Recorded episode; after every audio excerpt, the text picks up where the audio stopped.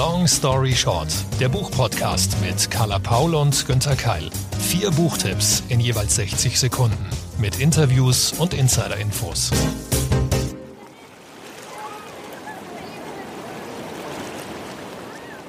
Herzlich willkommen zurück, liebe Leser und liebe Leserinnen. Wir haben jetzt Ende August, das ist noch so ein bisschen nach Sommer. Lieber Günther, wie sieht's bei dir aus? Viele Seiten, viel Sonnenbrand? ja, liebe Carla, unbedingt. Wobei Sonnenbrand kann ich mir nicht leisten. Ich bin ja eher so ein heller Typ. Ich muss immer im Lichtschutzfaktor 30 oder 50 draufhauen und das mache ich dann auch. Von daher kein Sonnenbrand, aber viele, viele Seiten und die kamen aus vielen, vielen Bücherstapeln und das äh, finde ich am Sommer immer so klasse. Ich finde jetzt ist auch noch Sommer, oder? Dass ich einfach mehr lesen kann noch als sonst. Und so schade ich es fand, dass wir jetzt ein paar Wochen keine neuen Folgen produziert haben, das war ein Vorteil, oder? Auch für dich. Also gerade die Kombination mehr und lesen finde ich fantastisch. Wissen, glaube ich, auch alle. Für mich wurde es jetzt tatsächlich langsam Zeit, dass der Podcast wieder losgeht, weil es einfach so viele gute Bücher gibt, die auch irgendwann von uns bequatscht werden wollen. Und, und ich habe da ganz, ganz viel mitgebracht. Also ich würde mal sagen, der Herbst ist, ist gesichert. Aber du verschweigst uns was, lieber Günther. Ermittlungslampe an. Du hast ja die letzten Wochen nämlich nicht nur gelesen, du hast auch ein neues Literaturprojekt an den Start gebracht. Das stimmt, genau. Aber von wegen Verschweigen. Also es, es war alles schon on air. Es gibt eine neue Radiosendung, eine Literatursendung, genau bei Ego FM. Die Buchhaltung heißt diese Radioshow. Ich bin also jetzt so eine Art Buchhalter. Ähm, ich werde also noch seriöser und hoffentlich aber nicht noch gesetzter, mein Gott, Buchhalter, oder? Da stellt man sich egal. Also ich halte die Bücher jedenfalls jetzt noch leidenschaftlicher. Und das Schöne daran ist, Carla, dass ich das, was wir hier im Podcast machen, teilweise auch rübertragen kann in die Radiosendung und umgekehrt. Und das begann auch schon im Juli mit einem Interview mit Zoe Beck. Die kennst du ja auch, kennen unsere Hörerinnen und Hörer auch. Sie ist nicht nur Autorin und Verlegerin, sondern auch Übersetzerin. Und sie ist die Übersetzerin von Sally Rooney, der jungen irischen Autorin, die im vergangenen Jahr total gehypt wurde. Carla, wie hast du den Rummel um Rooney empfunden? Stimmt, da gab es ihr Debütgespräche mit Freunden, wurde von ganz vielen in meinem Umfeld richtig gefeiert. Ich konnte da tatsächlich nicht so richtig mitgehen, aber umso mehr bin ich natürlich gespannt auf ihren neuen Roman. Mir ging es ganz ähnlich wie dir letztes Jahr, aber jetzt bin ich umso erfreuter, umso überraschter über Normale Menschen von Sally Rooney, ihren neuen Roman, erschienen im Luchterhand Verlag. Und ich habe erstmal ein Zitat für dich. Nachdem sie das erste Mal Sex hatten, blieb Marianne über Nacht bei ihm.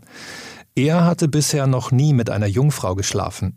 Insgesamt hatte er nur selten Sex gehabt und jedes Mal mit Mädchen, die hinterher der ganzen Schule davon erzählten. Er hatte sich später in der Umkleide von seinen Taten berichten lassen müssen. In monströser Pantomime wurden seine Fehler und, was viel schlimmer war, sein qualvolles Bemühen um Zärtlichkeit dargeboten. Mit Marianne war es anders, weil alles nur zwischen ihnen blieb, sogar die peinlichen oder schwierigen Dinge. Bei ihr konnte er tun oder sagen, was er wollte, und niemand würde es je herausfinden. Daran zu denken, machte ihn leicht schwindlig. Das klingt ja eigentlich nach einer Liebesgeschichte. Ja, und äh, ich weiß schon, warum deine Frage so, so einen leicht ironischen Unterton hat. Also vielleicht habe ich das auch nur reininterpretiert, aber stimmt, Carla, das ist eine Liebesgeschichte. Sowas, vor allem in so einer wirklich romantischen, schönen Form, gibt's ja bei uns im Podcast selten. Umso mehr freue ich mich, dass sie mit dabei ist. Normale Menschen von Sally Rooney. Und warum diese Geschichte so schön ist, sage ich jetzt in 60 Sekunden.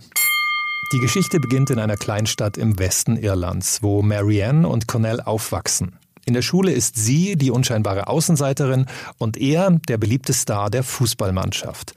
Sie haben völlig unterschiedliche Freundeskreise und kommen aus verschiedenen sozialen Schichten. Aber Irgendwas Unerklärliches, Magisches entsteht zwischen ihnen. Ist das nur Freundschaft oder vielleicht doch die erste Liebe? Marianne und Cornell treffen und lieben sich heimlich. Sie glauben nicht, dass ihre Zuneigung eine Zukunft hat und sie versuchen immer wieder auf Distanz zu gehen. Aber das funktioniert nicht. Auch später beim Studium an der Uni in Dublin kommen sie sich näher und sie denken sehnsüchtig aneinander, als sie später andere Partner haben. Es ist eine ungleiche, ganz besondere Beziehung, von der Sally Rooney ruhig und verständnisvoll erzählt. In einer klaren, zärtlichen Sprache entstehen Momentaufnahmen, aus denen eine eigene Welt entsteht.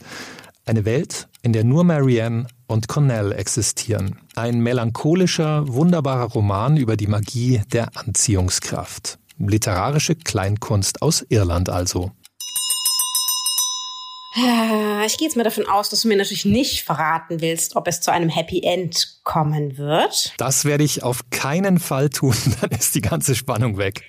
Okay, dann aber zumindest, was unterscheidet jetzt diesen Liebesroman von all den Tausenden, die jedes Jahr erscheinen? Sehr viel. Und ich würde sagen, das Wichtigste ist erstmal die Sprache.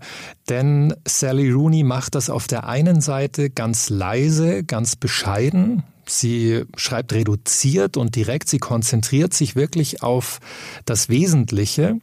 Auf der anderen Seite ist es natürlich intensiv und hochdramatisch. Es geht um diese Anziehungskraft, es geht um Liebe.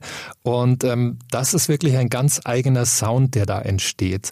Ähm, und deine Frage ist insofern auch wirklich wichtig, Carla, weil die Geschichte an sich, klar, die haben wir schon hundertmal, tausendmal gehört und gelesen und im Kino gesehen. Aber so wie ich sie jetzt in der Form in diesem Roman vor mir hatte, hat sie mich wirklich berührt und ich musste wissen, wie es ausgeht. Ich verrate es dir aber immer noch nicht.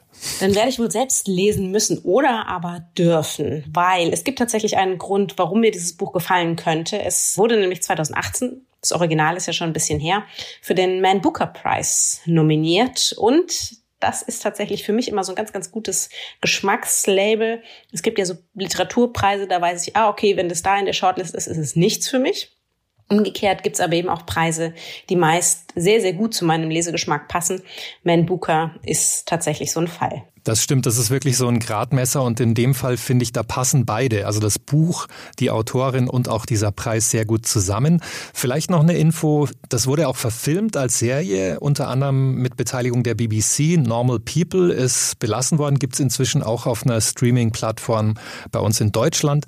Aber ich bin ja immer dafür, die Bücher zu lesen. Das, das mit den Verfilmungen, finde ich, klappt so selten.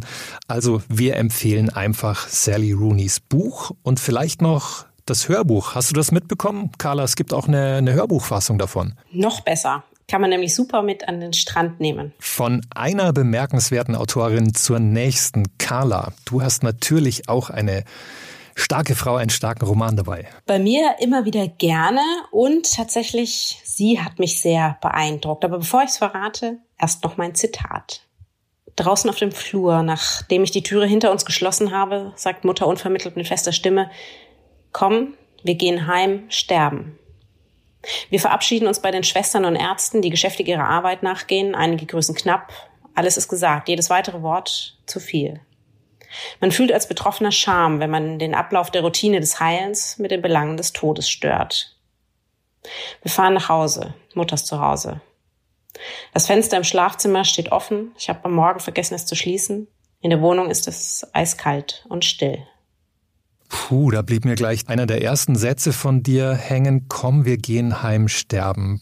Das heißt also ganz klar keine leichte Kost, oder? Nein, es geht um Mutter von Melita Bretznik. Sie ist selbst Ärztin und Schriftstellerin. Sie hat hier den Abschied von ihrer Mutter festgehalten, also es ist autobiografisch. Sie beschreibt es auf sehr, sehr sowohl wundervolle als auch schmerzliche Art und Weise. Wie bin ich drauf gekommen? Neulich habe ich auf, auf Instagram ein paar Bücher vorgestellt und wurde dann von einer Followerin um Buchtipps gebeten, die irgendwie bei der Trauer helfen könnten. Und ich finde das ganz schwierig, weil was einem hilft in solchen Situationen, das ist von Tag zu Tag unterschiedlich, das ist von Situation zu Situation unterschiedlich. Das kann einmal Literatur sein, die lustig ist und unterhaltsam und irgendwie ablenkt, oder es kann Literatur sein, die manchmal genau das oder eben viel besser in Worte fasst, was wir in diesen Momenten empfinden. Und wir können uns dann davon halten lassen, stützen, stärken lassen. So ein Buch ist Mutter Chronik eines Abschieds. Das klingt sehr, sehr interessant und ähm, ich würde mich gern noch mehr stärken lassen. Stellst du es uns gleich vor? 60 Sekunden Long Story Short. Mutter Chronik eines Abschieds von Melita Bretznik, erschienen als Hardcover mit 160 Seiten bei Luchterhand im Mai 2020. Irgendetwas stimmt nicht, das weiß die Tochter, auch wenn die Mutter es mit ihren über 90 Jahren gut zu verheimlichen versuchte. Nach dem Kliniktermin ist klar, es wird nicht mehr lange gehen, vielleicht noch ein paar Monate. So ziehen sich die beiden Frauen, beides starke, nicht immer einander zugewandte Persönlichkeiten zurück und sie begleiten die Ältere dem Ende entgegen. Es wird ein schmerzender Prozess werden, der gerade von der Tochter viel Kraft fordert. Kraft zu pflegen, zu lieben und Stück für Stück loszulassen. Es sind Wochen, die von der Öffentlichkeit eben selten gesehen werden, die die Tochter in ihrem Buch vermerkt, all das Helle, aber auch das Dunkle. Ohne ein unnötiges Wort, ohne Kitsch oder unangenehme Intimität beschreibt sie die Zeit, die sie für immer verändern wird. Von einem Knacks, sprach damals Roger Willemsen. Vieles zerbricht und muss erst neu verklebt werden. Schon einmal hat Melita Pretznik über den Tod eines Elternteils geschrieben in ihrem Debüt Nachtreise, damals über den Vater. Sie lässt uns beim Lesen immer stets nah heran und bewahrt zugleich respektvoll literarische Distanz. Das klingt ja sehr, sehr gut und taktvoll auch, aber jeder geht ja mit Trauer anders um. Also ich kann mir vorstellen, dass wir Hörerinnen und Hörer haben, die sagen auch, okay, ja, ist vielleicht ein wirklich gutes Buch, aber nicht jeder kann sowas in einer Situation wie dieser, wenn man in genau der gleichen Lage ist oder in einer ähnlichen, lesen. Also die Frage an dich, Carla, bei aller literarischer Kunst, wäre da was Optimistisches, etwas anderes außerhalb dieses Themas nicht besser? Das macht es eben so schwierig. Also da möchte ich auch nicht in der Haut von BuchhändlerInnen stecken, die die sowas empfehlen müssen, wenn jemand vor einem steht. Das muss jeder für sich selbst entscheiden. Und es hängt eben auch sehr, sehr davon ab, in welcher Phase so des Trauerns man gerade ist. Bei Bretznik ist es ja so, sie beschreibt diesen Prozess von der Nachricht des Todes, also des Sterbens. Sie kommen aus der Klinik bis zum Moment des Sterbens der Mutter. Also es ist dieser komplette Prozess des Verfalls sozusagen. Sie steckt mitten in diesem Verabschiedungsprozess. Dann wiederum gibt es natürlich auch, auch die Möglichkeit, dass man schon mit einem Verlust abschließen muss. So oder so, um diese negativen Gefühle, die damit verbunden sind, kommen wir ja nicht drum herum. Bretznik beschreibt eben hier den Weg bis zum Verlust, nicht den der Verarbeitung danach. Das ist nochmal ein Unterschied. Für mich findet sie genau die richtigen Worte für diese Parallelwelt, eben dieses Ausharren, das Hoffen, all die vielen Gefühle, die man durchleben muss. Und, und man hat ja keine andere Wahl, ähm, als, als dabei sein Bestes zu geben und damit nicht selber unterzugehen. Spannend ist auch, wie sie diesen Rollenwechsel beschreibt, eben, dass, dass sie auf einmal eben dann irgendwann keine Tochter mehr ist, sondern selbst den, den pflegenden Anteil übernimmt.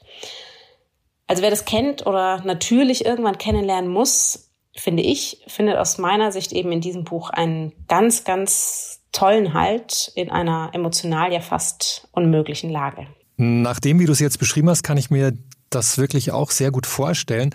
Und ich glaube, es ist auch wirklich sehr reduziert aufs Wesentliche, oder? Wie bei Sally Rooney schon in, in Sachen Roman. Wie viele Seiten hat dieses Buch?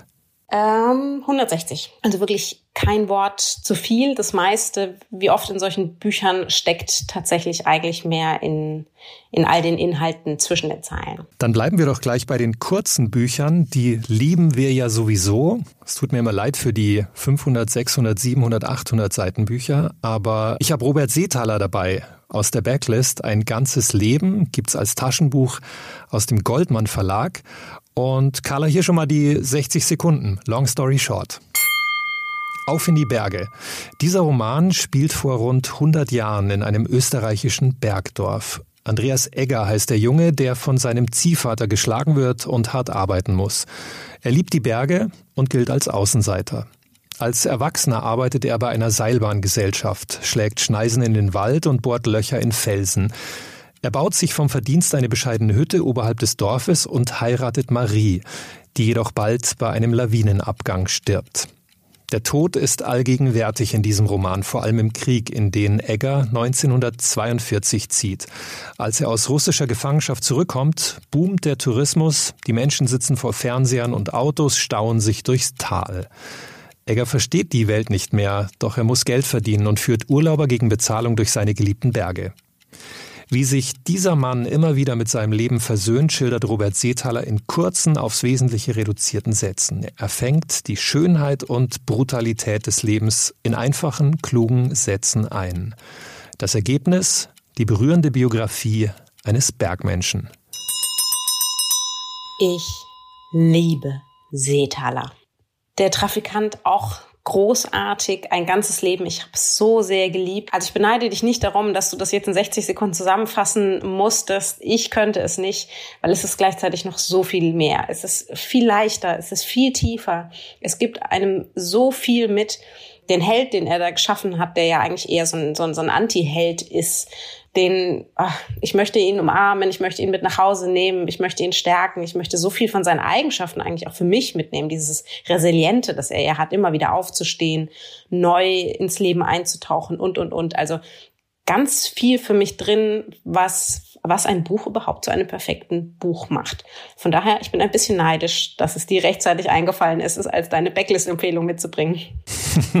und das hast du super beschrieben, weil gerade wenn das Buch ein ganzes Leben heißt und es nur 156 Seiten kurz ist, geht es mir nämlich genauso wie dir, Carla, dass ich denke, wie schafft er das? Also ich lese diese, diese Seetaler Bücher, es ist ja sein Markenzeichen inzwischen, diese kurzen, früher hat er auch ein paar längere geschrieben, äh, und denke mir, wie schafft er das? Was ist da alles drin? Eben die Gefühlswelten, dann auch noch eine gesellschaftspolitische Entwicklung, alles. Sensationell. Also von uns eine große Empfehlung. Gerade ist sein neuester Roman erschienen. Der letzte Satz liegt bei mir noch auf dem Stapel.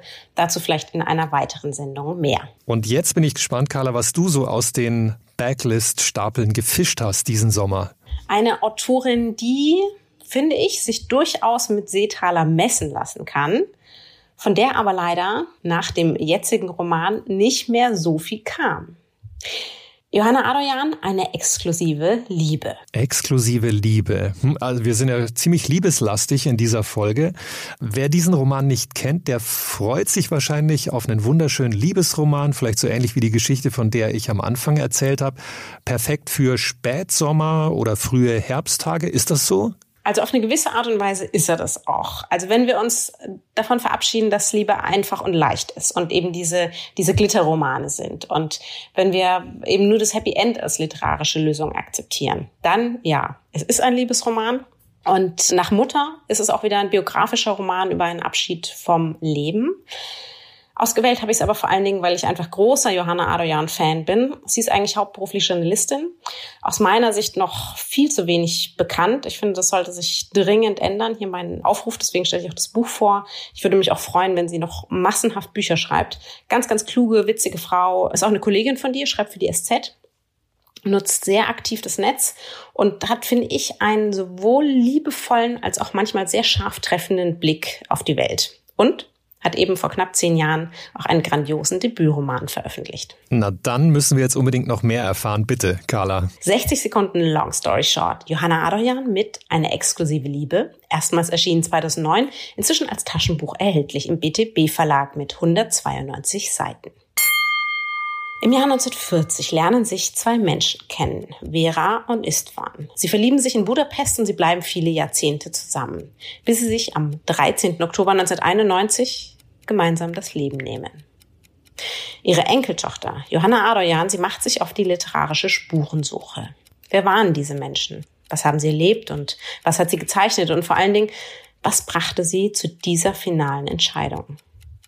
Sie reist zurück in die Vergangenheit und vermischt immer wieder nüchtern recherchierte Tatsachen mit Interpretationen, mit Fiktion, mit eigenen Gedanken und Emotionen zum damaligen Geschehen. Journalistisch klar stellt sie Fragen an die Menschen, ohne die es sie selbst ja nie gegeben hätte. Sie erzählt uns von einem schillernden Paar, das verfolgt wurde, den Holocaust überlebte, nach Dänemark floh und sich dann ein neues Leben aufbaute und dieses eben irgendwann selbstverantwortlich beendete. Sie erzählt uns von einer lesenswerten, von einer exklusiven Liebe und davon, dass selbst dann, wenn wir gehen, noch so viel von uns bleibt. Die Autorin geht ja auch hier journalistisch vor. Du hast ja vorhin auch erwähnt, dass sie eigentlich überwiegend Journalistin ist. Würdest du sagen, das ist jetzt eher ein Sachtext? Nein, also überhaupt nicht. So ein, so ein richtiges Genre könnte ich dafür gar nicht finden. Es ist keine sachliche Biografie, weil sie erzählt auch mit ganz viel Witz, mit, mit Poesie und natürlich auch mit ganz viel Liebe, so von, von einer Generation, die ja generell über sehr, sehr wenig gesprochen hat. Also diese beiden Menschen, die haben auch viel erlebt, aber man kann sich eben gut vorstellen, dass es zu schmerzlich gewesen wäre, das zu Lebzeiten nochmal hervorzuholen.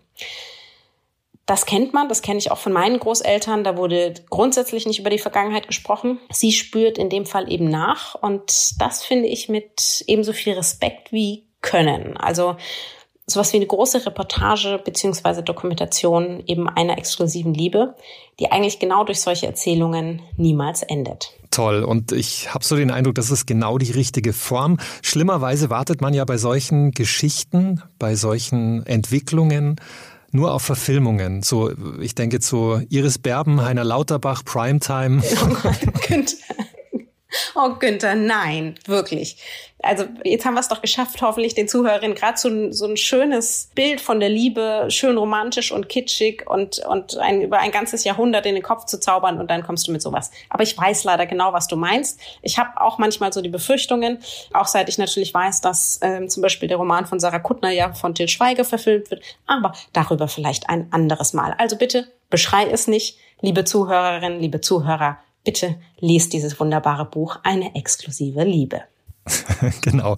Unbedingt, das haben wir jetzt mehrfach in dieser Folge schon festgehalten. Lieber lesen als gucken, wobei wir ja auch nichts gegens Gucken haben. Gell? Aber genau, hast du auch schon gesagt, Carla, ist ein anderes Thema. Das war's dann auch schon wieder für heute mit Long Story Short. Zweimal Liebe, zwei weitere Bücher, eine Carla in Hamburg, ein Günther in München. Und ich freue mich schon auf die nächste Folge mit dir. Alle Links und Informationen zu den bisherigen Folgen sowie, klar, natürlich zu den dazugehörigen Büchern findet ihr wie immer auf www.longstoryshort-podcast.de. Zu Risiken und Nebenwirkungen lest wie immer den Klappentext und fragt eure Lieblingsbuchhändlerinnen und Buchhändler vor Ort. Wir freuen uns natürlich über eure Bewertungen und ganz, ganz, ganz viel Feedback, sowohl auf den jeweiligen Podcast-Plattformen, da am besten in Sternchenform, vielleicht auch Nachrichten, Lob, Fragen und wenn ihr unseren Podcast und die Bücher darin natürlich weitersagt an alle, die ebenfalls Literatur lieben. Auf den sozialen Netzwerken uns gern taggen, wir freuen uns sehr. Long Story Short ist eine Kooperation zwischen Carla Paul, Günther Keil und der Verlagsgruppe Random House. Happy Reading!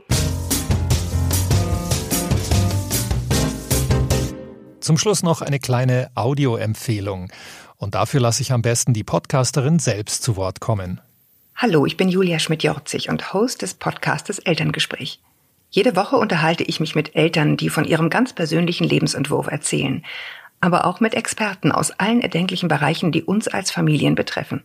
Ob Schlafmediziner, Hebammen, Neurobiologen, Philosophen, Soziologen oder Kinderärzte. Sie alle geben euch und mir Einblicke in ihre Erkenntnisse. Ich bin selbst Mutter dreier Kinder im Alter von 15, 13 und 8 Jahren und kriege durch diese Gespräche immer noch viele interessante Impulse. Ich freue mich, wenn auch ihr euch bei uns inspirieren lasst, für euren ganz eigenen Weg Familie zu leben. Bis dann im Elterngespräch.